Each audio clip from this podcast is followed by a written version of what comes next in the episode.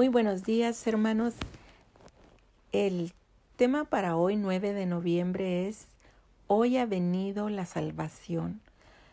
Y el versículo lo encontramos en Lucas 19, 9 y dice así, Hoy ha venido la salvación a esta casa, por cuanto él también es hijo de Abraham.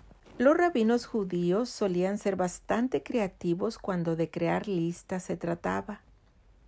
Una de las listas más relevantes que crearon era la que contenía los oficios más despreciados según ellos.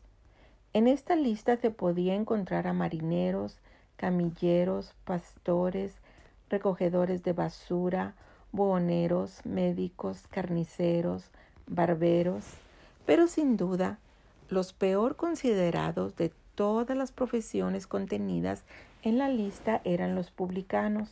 Para nadie era un secreto el hecho de que los publicanos usaban su cargo para enriquecerse y que explotaban a los demás para aumentar su patrimonio.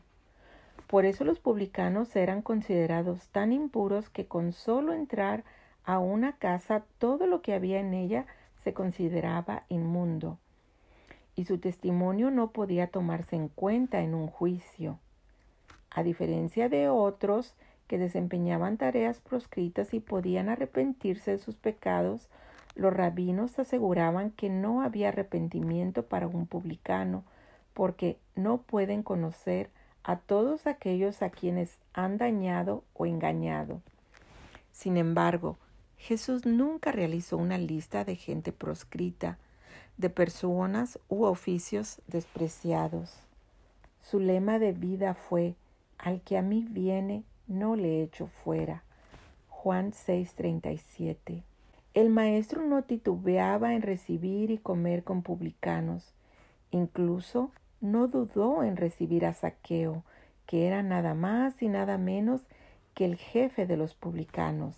Saqueo era un excluido de la comunidad del pacto, un ser despreciable al que se le había cerrado toda posibilidad de cambio en la vida.